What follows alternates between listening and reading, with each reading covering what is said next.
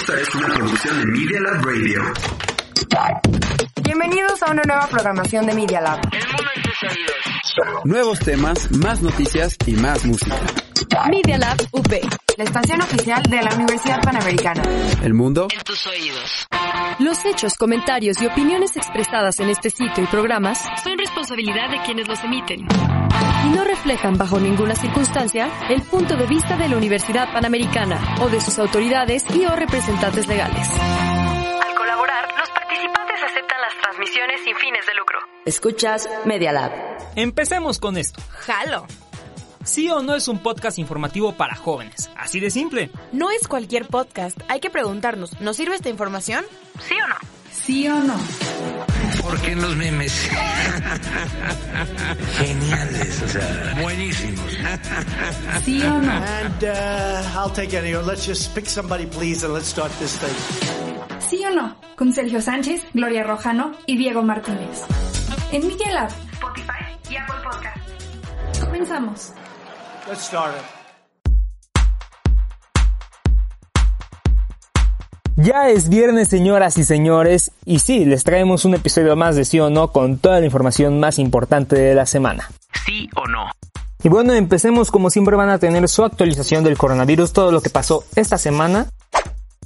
Además, les contamos por qué el hijo de Manuel Bartlett y el IMSS se hicieron polémicos en esta semana debido a un contrato por la venta de ventiladores a un precio excesivo. Recordarán que Kim Jong-un, el líder de Corea, de Corea del Norte, estaba crítico de salud. Bueno, ya reapareció y les vamos a contar qué pasó con todo eso. Y no solamente es el coronavirus, ahora también son abejas asesinas y sí, los Simpsons lo predijeron también. Además, Diego con una recomendación musical que la verdad pues está muy interesante y extraña. Así aprendemos de nuevos gustos musicales, ¿no? Y por último les tenemos dos entrevistas. La primera, una que hizo Alexa sobre los servicios de streaming y el poder que están tomando en esta cuarentena. Y además, yo les tengo preparado otra entrevista, bueno, un adelanto del reportaje que estamos preparando en Media Lab sobre las declaraciones de Andrés Manuel López Obrador con la prensa, sobre la prensa y que, en mi opinión, está tomando todo como ataque. Así que en esta ocasión entrevistamos a Mario de la Rosa, periodista eh, que ha estado en medios como Nación 321, Reforma, uno de los medios más criticados, en ADN y muchos más. Así que, pues vamos a platicar con él y además vamos a platicar con otros periodistas y gente interesada en el tema y que sabe del tema y se los vamos a traer próximamente en un reportaje que van, que van a poder checar en medialab.p.edu.mx donde también ya pueden encontrar la nota de Alexa donde hablamos de los servicios de streaming así que sin más empezamos este sí o no Como cada semana traemos la actualización de este apocalipsis, que extrañamente no tiene zombies, pero sí clases por Zoom. Que alguien pare este martirio. Aquí está todo lo que tienes que saber del coronavirus. México alcanza ya los 26.600 casos alrededor del país y hasta este jueves 7 de mayo se reportaban 2.700 defunciones. Que alguien pare este martirio por dos. Tan solo en la Ciudad de México ya hay 28 hospitales públicos saturados y es que según lo que estuvo diciendo el subsecretario López Gatel, Quédate en casa. desde la semana pasada, esta semana se espera que se alcancen las cifras más altas de la pandemia. ¡No! Sin embargo, también dijo que ya estamos logrando aplanar la curva. Yes, perro, yes. ¿Qué? A ver, al parecer estamos alcanzando el punto donde tenemos más contagiados, pero entre los que se contagiaron ayer y los que se contagiaron hoy hay un menor porcentaje de diferencia. Por eso, aunque estamos en el punto más alto de la pandemia, estamos aplanando la curva. Y sí, la verdad es que sí está confuso. Como sea, lo único que necesitas saber es que tienes que quedarte en casa. Y este Día de las Madres será bastante diferente, puesto que se cerrarán algunos de los mercados de flores más importantes y se restringirá la entrada a los panteones. Es más, nuestra jefa Claudia Sheinbaum hasta propuso aplazar el día para el 10 de junio. Cámara, no me agüita. En el mundo ya se cuentan 3.8 millones de casos, 265 mil muertes y 1.6 millones de personas recuperadas. Nuestro vecino del norte, Estados Unidos, a pesar de ser el país con los peores números, 1.28 millones de casos y 76.400 muertes, sigue insistiendo en que reabrirá su economía para el 17 de mayo. ¿Ok?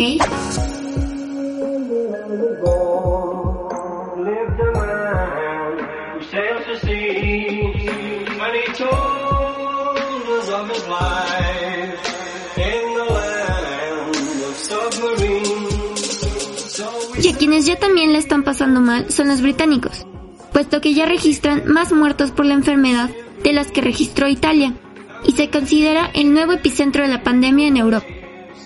Para terminar, queremos darte una recomendación que consideramos bien importante. Respeta al personal médico y de salud. Ellos son los que están trabajando cada día para sacarnos de esta crisis y se merecen todo nuestro respeto y nuestras gracias. Y recuerda, quédate en casa.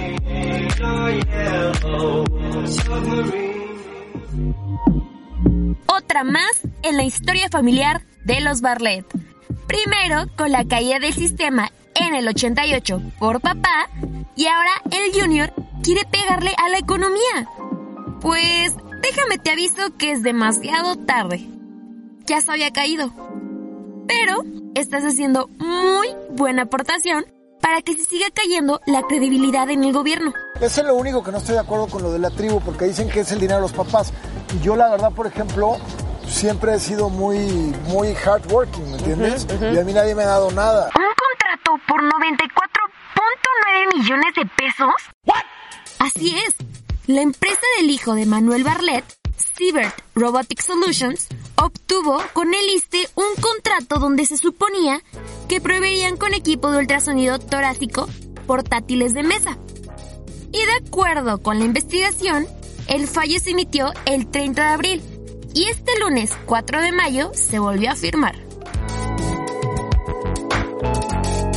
Ay, Barlet, ya nos tienes embarcados con 162 mil pesos de contratos que has firmado con la Defensa Nacional, la Marina y ahora recientemente con el IMSS, vendiendo 20 ventiladores por 1.5 millones de pesos.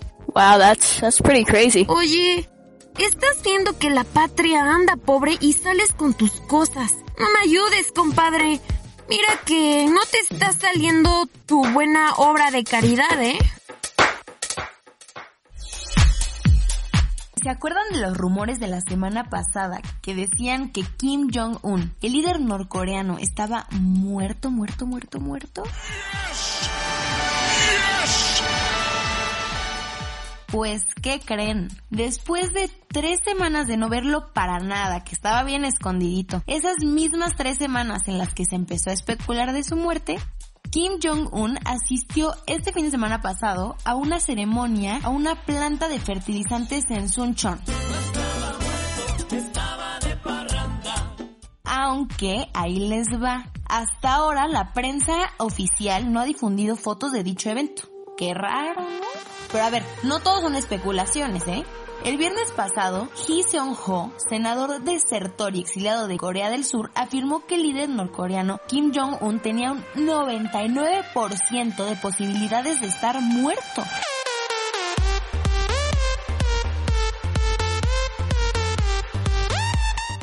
Luego de una cirugía a la que fue sometido durante la semana pasada.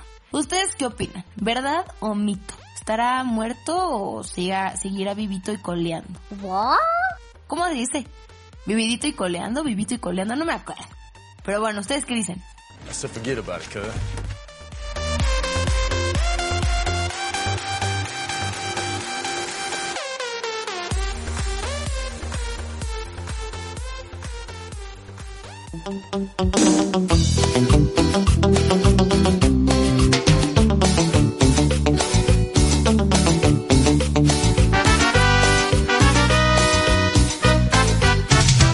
Cuando pensamos que el 2020 no se podía poner peor, es que nos enteramos que por primera vez llegan a América los conocidos avispones asesinos, que son una especie endémica de Asia que representan un problema más grande de lo que en realidad parece.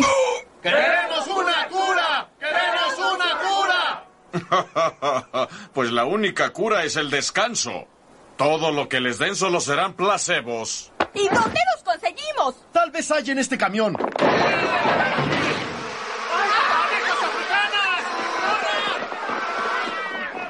¡Estoy curado! ¡Dijo! ¡Auch! Si eres de los que sale corriendo cuando ve una palomilla o una abeja, esta no te va a gustar nada. El nombre oficial de este insecto es avispón gigante y puede crecer hasta 5 centímetros. ¡Oh, shit! Estos avispones asesinos son los más grandes del mundo y su picadura es tan poderosa que puede penetrar los típicos trajes antiabejas. De este modo puede provocar un dolor comparado con un metal caliente penetrando la piel. ¡Ay! Fácilmente pueden matar a un ser humano si son picados varias veces, y esto según los expertos de la Universidad Estatal de Washington. En Japón, matan hasta 50 personas al año. En diciembre del año pasado fue la primera vez que fueron vistos en la historia de Estados Unidos, en Washington. Y esto pasó cuando un grupo de apicultores reportaron montones de abejas muertas con sus cabezas arrancadas. Sí, eso pueden hacer también. Hasta el momento, nadie sabe cómo es que estos avispones de Asia lograron llegar hasta América, pero lo que sí sabemos es que representa un problema grande para todos los apicultores y las abejas en general. A pesar de que por ahora solo se encuentran en Washington, los científicos advierten de que poco a poco se pueden expandir a más regiones, algo que resulta muy alarmante pues el rápido declive de la población de abejas a nivel mundial es algo que nos debe preocupar a todos.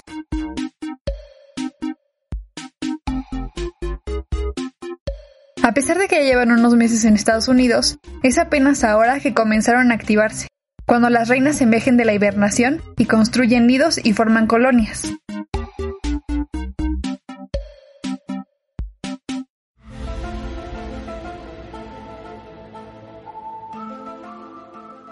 ¿Cómo están queridos escuchas? Espero que se encuentren bien y con sus rodillas a salvo. Se preguntarán el porqué de este fondo tan teórico conspirativo, y no, no les voy a hablar sobre los Illuminati y los reptilianos, que por cierto no existen. Les voy a hablar de algo mucho más profundo. El supuesto robo de líquido sinovial en los hospitales del Seguro Social. ¿El qué? El líquido de las rodillas, pues. Seguramente vieron en Facebook o WhatsApp que esta sustancia estaba siendo extraída de todos los pacientes que podían matar o que ya estaban fallecidos por COVID, y que todo esto era un negocio muy lucrativo en un supuesto mercado negro, donde según las fuentes vale más que el oro y el platino, sobre todo si es de la rodilla derecha, ojo aquí, donde les pagaban también un porcentaje a los doctores en dólares para no decir nada. La realidad es que este líquido es producido naturalmente, y en caso de que tenga que ser retirado de la rodilla, este pierde toda utilidad. Y después de toda esta explicación, creo que está por demás decir que todo esto es solamente una broma. Desafortunadamente, no toda esta semana fueron bromas, también la industria de la música sufrió una pérdida muy muy grande. Me refiero a la muerte del compositor Florian Schneider, cofundador de la banda experimental Kraftwerk, quienes junto con Ralph Hutter reescribieron muchas de las reglas en la industria. Así que a manera de homenaje, los dejamos con Numer del disco Computer World. Esto es Kraftwerk.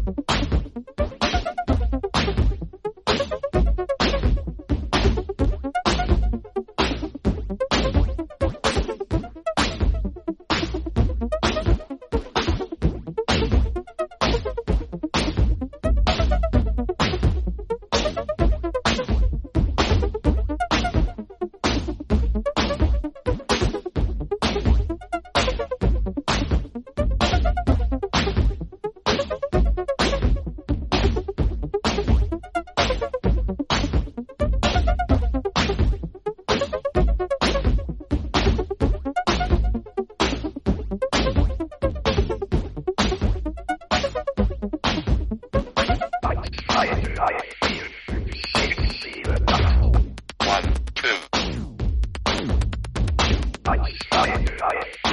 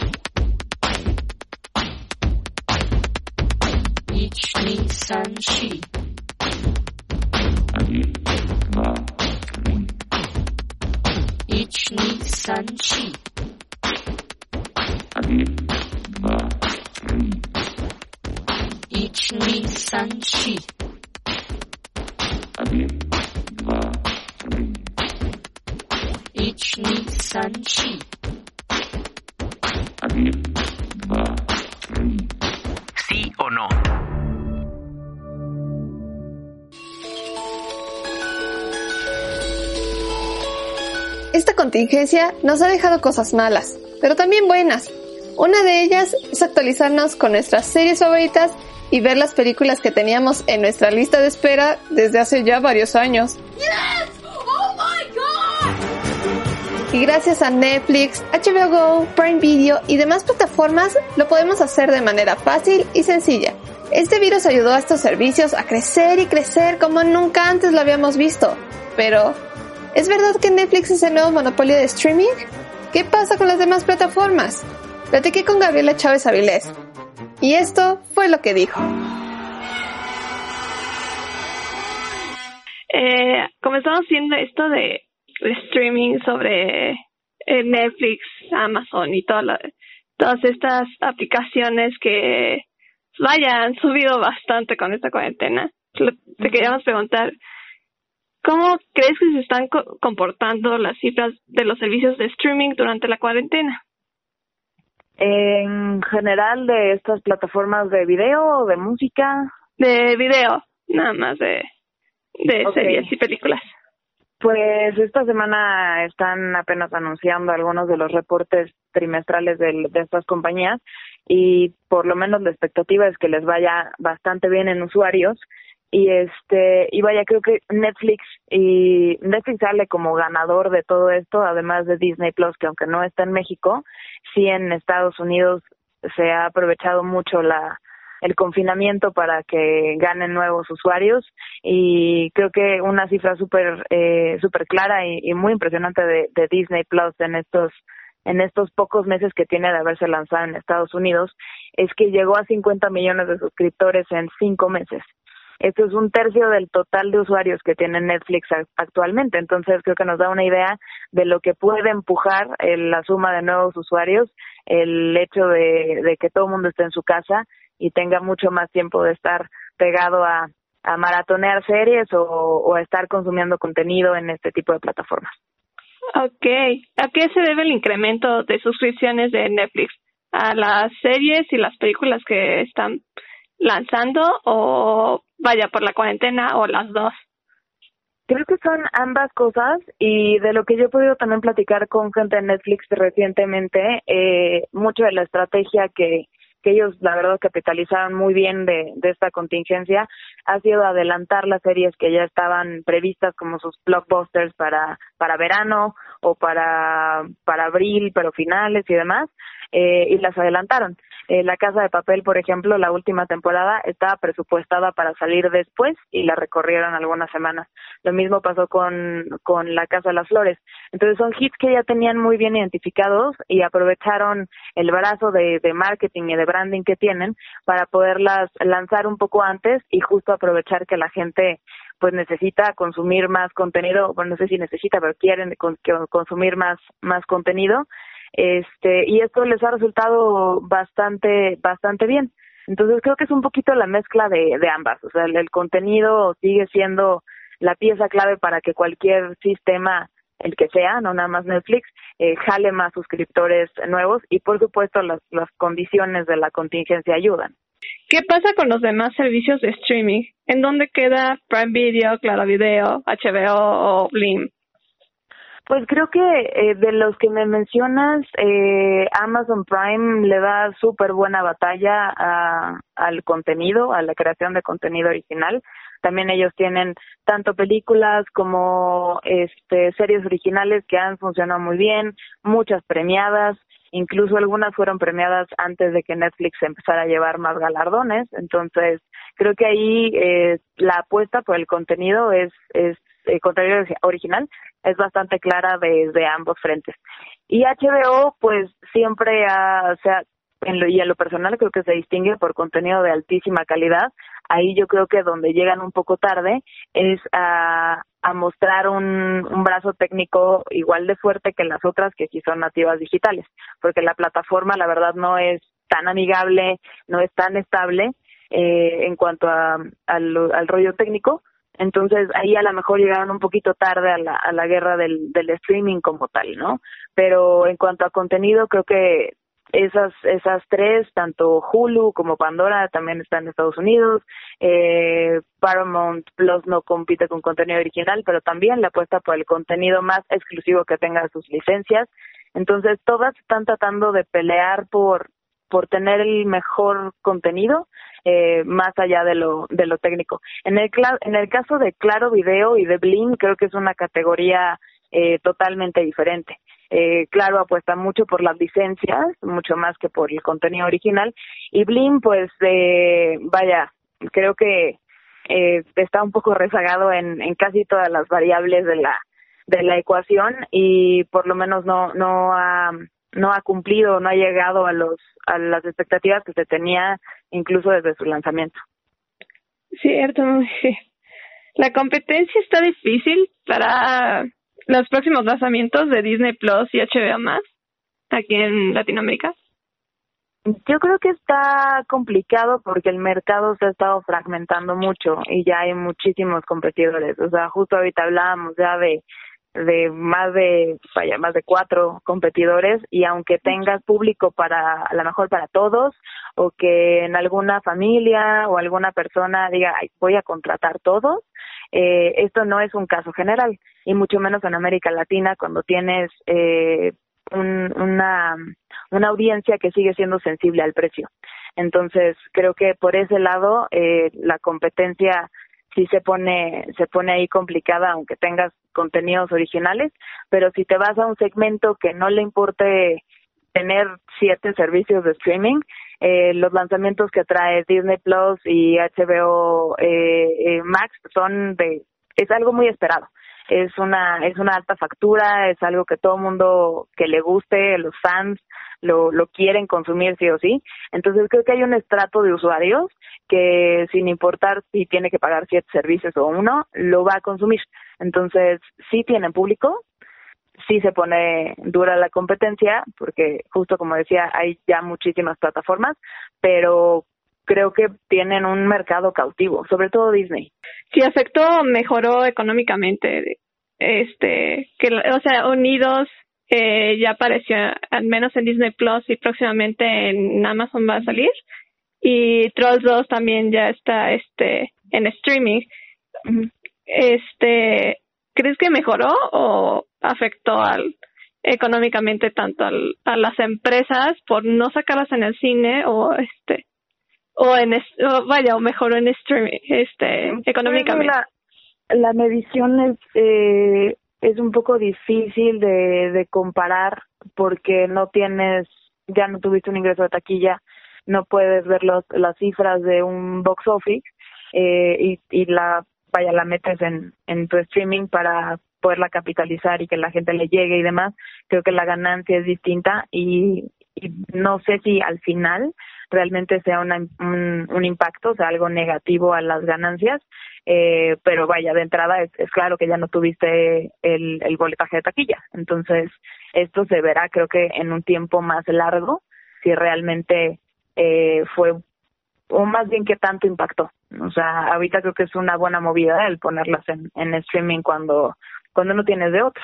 Eh, vaya, no no puedes esperar a, a que las condiciones de la contingencia sanitaria se muevan para para tenerla en otro en otro tipo de pantalla. Creo que es una es una buena decisión, aunque está difícil ver ahorita luego luego el el impacto económico.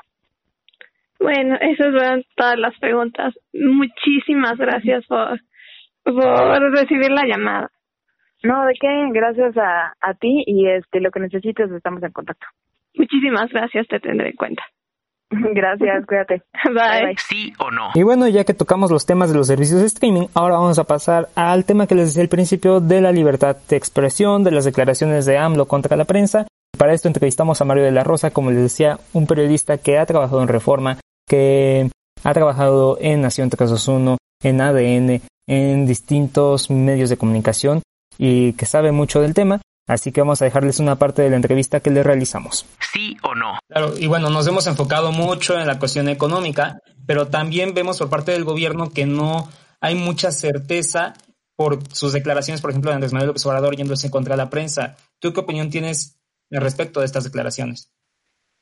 El presidente López Obrador es un líder social que durante muchos años eh, buscó eh, llegar al lugar en el que está ahorita. Eso ya lo sabemos, lo conocemos y lo hemos, nos ha acompañado en muchos años de nuestra vida política a quienes eh, hoy lo tenemos como presidente y sabemos perfectamente que él durante muchos años se enfrentó a una situación de, él le llamaba cerco informativo, este asunto de censura de su mensaje y que a pesar de que él era un personaje muy popular desde hace muchos años, pues aparentemente había algunos medios que no hablaban de él suficiente, no lo tenían, bueno, en fin, ha, habido de todo, ¿no? Pero de alguna manera él, eh, en la época antes del auge de las redes sociales, pues eh, siempre acusó a muchos medios de que había eh, pues este, este asunto de, censura. Y parece que ese discurso que ha, enarbolado durante tantos años, pues no se le puede quitar de la cabeza. Y él siente todavía que está en una situación adversa con respecto a los medios y que si los medios eh, publican o señalan algún asunto relacionado con su gobierno eh, pues de crítica o de transparencia o de este, pues un tema que, que, esté en la opinión pública que no les, no le favorezca, pues él lo siente como si fuera un ataque directo a él, a su proyecto y a su causa y prácticamente a toda la gente que lo ha apoyado durante todos estos años. Y la verdad es que eh, yo espero que él esté en el proceso de entender que no se trata de eso, que el periodismo es lo que es independientemente de quién sea el gobernante y que en todo caso una de las razones de ser del periodismo pues es preguntar, cuestionar y explicar a las audiencias. Oye Mario, ¿y tú siendo parte de Reforma en algún momento, cómo sentías todo esto, bueno, el, el papel de Reforma y también las, pues las respuestas al periódico? Porque tú lo has dicho, el Reforma siempre ha sido como un periódico que señala. Sí.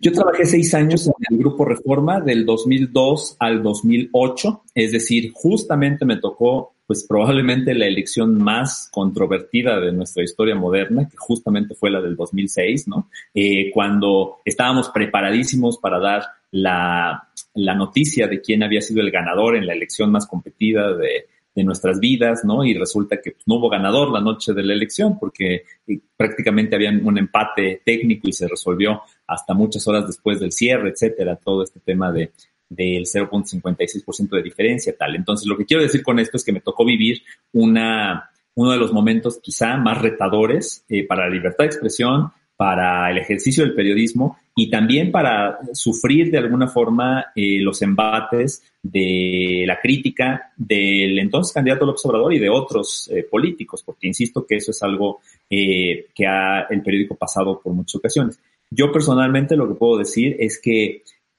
siempre me sentí en toda la libertad absoluta de publicar lo que a criterio mío, de los reporteros, de los investigadores, eh, creíamos que era lo que se debía de publicar, con un rigor altísimo para eh, verificar la información y para angular la información. Es decir, una cosa es la libertad y otra cosa es que que pues, puedas publicar lo que sea sin sustento. Por supuesto que eso no sucedía, había muchos filtros y mucha gente muy experimentada que iba construyendo una historia y que eventualmente cuando se publicaba era porque ya había recorrido un, un tramo de, de, muchas verificaciones, no de verificaciones de censura, sino de verificaciones de, de, veracidad y de que era el ángulo correcto y de que no había hipótesis que no hubiéramos considerado, etcétera. Entonces me tocó un momento extraordinario de, de libertad de expresión, de libertad de ejercicio de, del periodismo, de gente muy talentosa que, que estaba dispuesta a pues, hacer su trabajo y a,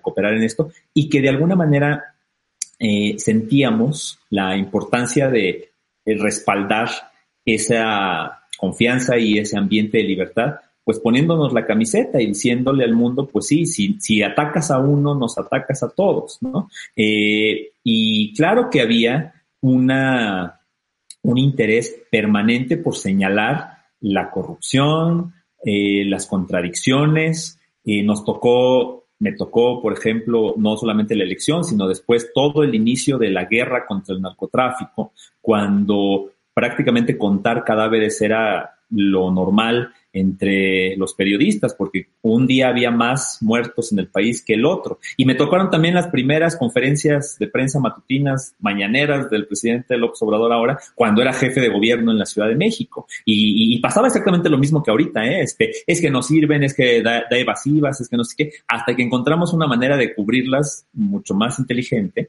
y de llevar un tracking que permitió, eh, pues, tener una una rendición, digamos, de cuentas y de seguimiento mucho más inteligente al respecto de lo que se decía todos los días. Entonces, a mí, personalmente, el Grupo Reforma siempre me dio libertad, eh, siempre me sentí muy cómodo y muy, muy, muy contento de trabajar con ellos y nunca recibí una indicación de golpear por golpear o de favorecer por favorecer a un personaje, ¿no? Sí o no. Y así, con mucha información, dos entrevistas y un programa muy completo, nos despedimos. Muchas gracias por escucharnos. Nos esperamos, los esperamos la siguiente semana con un episodio más. Cerramos temporada la próxima semana, así que pues espérenlo y esperemos que después se vengan mejores cosas. Yo soy Sergio Sánchez y agradezco a todo el equipo, a Alexa, a Abril, Romina, a Pau, a Ñañez, que también ahí está este, en el equipo de investigación de Media Lab, a Diego obviamente, por toda su ayuda y colaboración en el podcast del día de hoy. Así que pues nos vamos, nos escuchamos la próxima semana. Ya están informados, no vayan a decir que no. Aún así, esperamos sus comentarios en nuestras redes sociales. Arroba y arroba Media Lab-UP. Bye. Media Lab Radio, transmitiendo desde la Universidad Panamericana Campus México. En Valencia 102 primer piso, en la colonia Insurgentes Miscuac, en la Ciudad de México. Media Lab Radio.